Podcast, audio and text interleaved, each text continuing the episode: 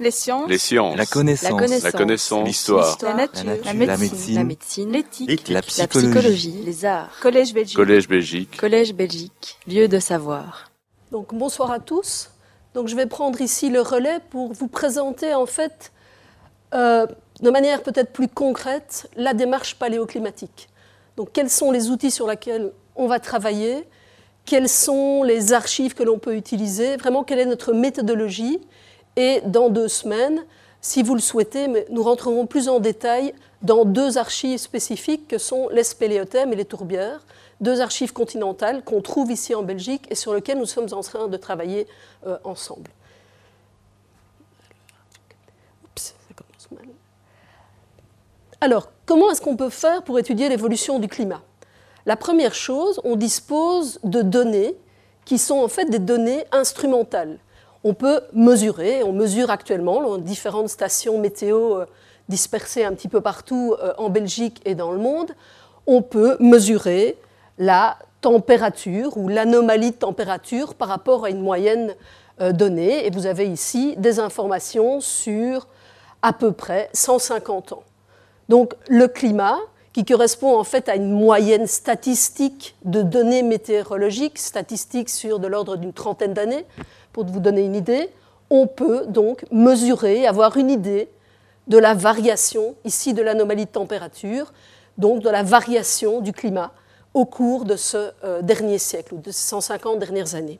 Alors là, ce sont des mesures qui sont très précises. Vous utilisez des thermomètres et vous mesurez la température avec une précision que vous connaissez, qui est liée à la précision de votre thermomètre. Donc ce sont des mesures qui sont directement fiables, concrètes, et tout le monde sera, c'est une mesure objective. Maintenant, ces mesures, eh bien, nous n'avons cette information que sur une période de temps, mais très très courte, un instant par rapport à l'échelle de l'évolution de notre planète. Donc ici, je vous ai juste repris une image de Monsieur euh, Ketley. Alors, ce monsieur est en fait à l'origine de la fondation de l'Observatoire royal euh, de Belgique à Uccle, fondation qui a été faite en 1823. Et après une dizaine d'années, eh bien, on pu commencer les analyses systématiques, l'acquisition systématique de données, euh, de données de température, de précipitation, l'abondance, le nombre de jours de précipitation, la durée de l'insolation, etc. Donc toutes ces données sont seulement disponibles pour une échelle, pour une période de temps de l'ordre de 150 ans, ici en Belgique. Dans d'autres endroits, on a encore des périodes où on a des données, des mesures instrumentales sur des périodes plus courtes. Désolé. Donc maintenant, si on regarde l'évolution du climat depuis la formation de la Terre, il y a à peu près 4 milliards 600 millions d'années, on a évidemment un intervalle de temps extrêmement important pendant lequel nous n'avons aucune mesure instrumentale. Et donc le jeu ici va être de pouvoir reconstruire le passé, le climat du passé. Et par exemple ici, je vous ai repris une courbe de la littérature qui vous donne les variations de température par rapport à la température actuelle. Et vous voyez que la température de, de l'air a évolué au cours du temps avec globalement une température plus faible qu'actuellement et avec des grandes périodes pendant lesquelles la température était particulièrement froide. Plus ici, cette période récente qu'on appelle le quaternaire, qui correspond approximativement aux 2,5 derniers, millions d'années, qui se caractérise justement par ces cyclicités entre les cycles chauds et les cycles froids, donc les cycles glaciaires interglaciaires dont Michel vous a parlé. Alors comment est-ce qu'on reconstitue ce passé Comment est-ce que l'on peut donner une information de l'évolution du climat? Eh bien, on va utiliser ce qu'on appelle des archives et on va faire des reconstructions paléoclimatiques. Alors, ces archives, elles sont de différents types. Vous pouvez, par exemple, utiliser les glaces et en analysant la chimie des bulles de glace, des bulles de gaz qui sont occluses dans la glace, vous pouvez reconstituer les variations de la composition de l'atmosphère jusqu'il y a à peu près 800 000 ans. Maintenant, on peut aussi étudier les sédiments marins et ici analyser la chimie des tests des foraminifères qui vont nous donner également une idée du volume de glace présent à la surface du globe. Alors, on a en fait toute une série d'archives à notre disposition qui sont des archives qui vont d'archives historiques, des gravures, euh, des registres avec des informations par rapport aux périodes d'enneigement particulièrement importantes, qui sont des archives qui couvrent sur des périodes de temps très très courtes, évidemment, avec une information ponctuelle, parfois subjective. On a par exemple aussi des archives plutôt biologiques. Ici, ce sont des cernes d'arbres. Donc la croissance des arbres, les conditions de température vont éventuellement contredonner un stress aux arbres, et donc vous allez avoir des variations des épaisseurs des cernes, et donc pouvoir indirectement reconstituer les variations de température.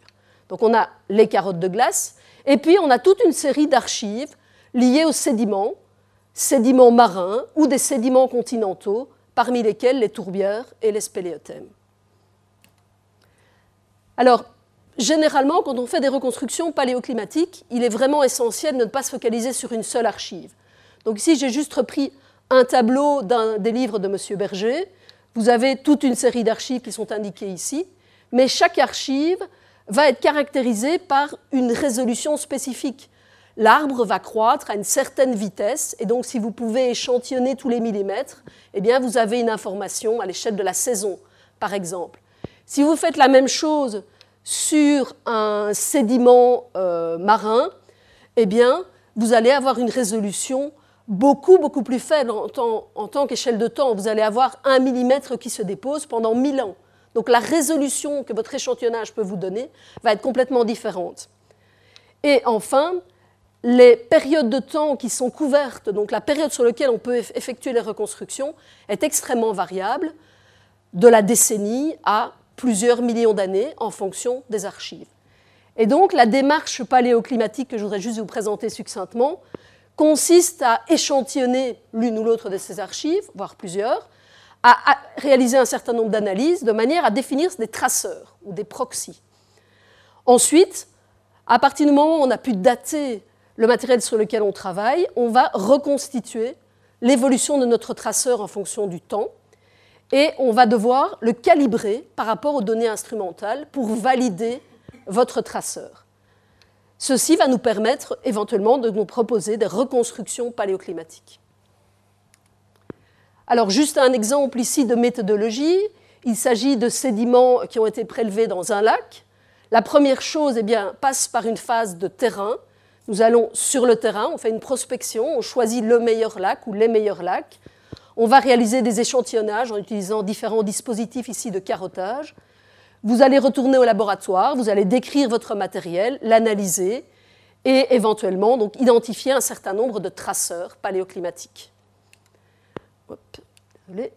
Ensuite, ces traceurs, il va falloir les comprendre, essayer de comprendre quel est le paramètre climatique qui se cache derrière ce traceur. Alors ici, pour nos sédiments lacustres, en fait, j'ai ici une photo d'un agrandissement de la carotte de sédiments. Vous avez en fait toute une série de lamines des couches plus foncées, des couches plus claires. Il s'avère que l'on peut démontrer que ce doublet, couche foncée et couche claire, correspond en fait à un an d'enregistrement. Vous avez un, sédiment que l'on appelle un sédiment varvère, et en comptant les doublets de la mine, vous pouvez calculer l'âge de votre sédiment. Alors ces différentes lamines ici, eh bien, les lamines blanches correspondent à des niveaux très riches en, euh, en, frustules dédatomées, donc c'est simplement lié, ce sont des organismes qui marquent la productivité du lac, et l'abondance de ces organismes reflète en fait les conditions météorologiques, puisque la stratification des eaux va être importante pour le développement de ces organismes. Enfin, les niveaux ici brunâtres correspondent à des niveaux qui sont très riches en particules détritiques, qui sont simplement érodées euh, du bassin versant, et la quantité de ces particules qui arrivent dans le, lac dépend globalement de l'intensité des précipitations et cela dépend également des conditions météorologiques. Et donc on peut éventuellement imaginer que l'épaisseur de ces varves est indirectement un traceur des précipitations. Alors pour évidemment, euh, il faut démontrer évidemment votre traceur et l'utilité de ce traceur en le calibrant. Alors qu'est-ce que c'est une calibration? Ben, C'est relativement simple. Ici vous avez un diagramme qui reprend une échelle de temps à peu près 20 ans. On est entre les années 80 jusqu'à l'année 98.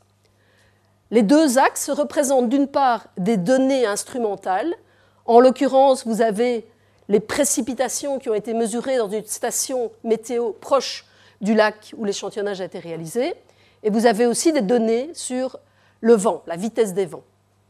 De l'autre côté, vous avez un paramètre qui correspond en fait à l'épaisseur de vos varves. Et vous voyez donc la courbe d'épaisseur et la courbe en gras. Vous voyez que cette courbe oscille au cours des 20 dernières années, ici, et vous voyez qu'il y a une certaine similitude entre la courbe de l'épaisseur des varves et le vent ou les précipitations.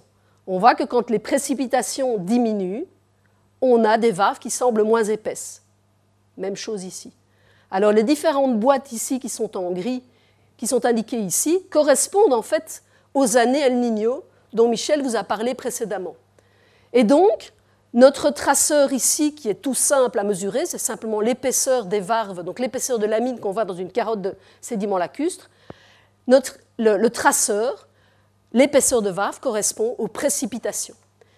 Une fois qu'on a pu définir ce traceur et le calibrer, le valider en quelque sorte, on va pouvoir éventuellement proposer une reconstruction climatique en étudiant l'évolution de ce paramètre. Donc vous avez de nouveau ici l'épaisseur des varves au cours du temps. Et ici, vous avez un intervalle de temps qui couvre globalement 600 ans.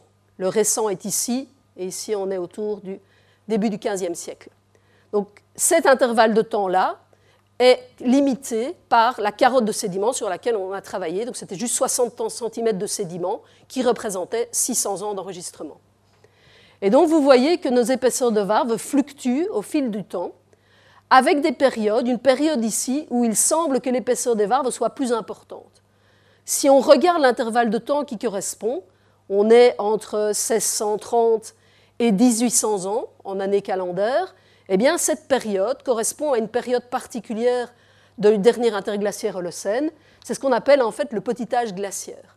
Et donc il semble que pendant ce petit âge glaciaire, dans la région ici du Chili où a été prise la carotte euh, de sédiments lacustres, on ait des varves plus épaisses, ce qui traduit d'une période pendant laquelle les précipitations étaient plus importantes, parallèlement aux événements El Niño qui affectent la région. Donc, dans cette région, El Niño a un impact sur les variations des précipitations et le, climat semble plus humide pendant cette période euh, du petit âge glaciaire.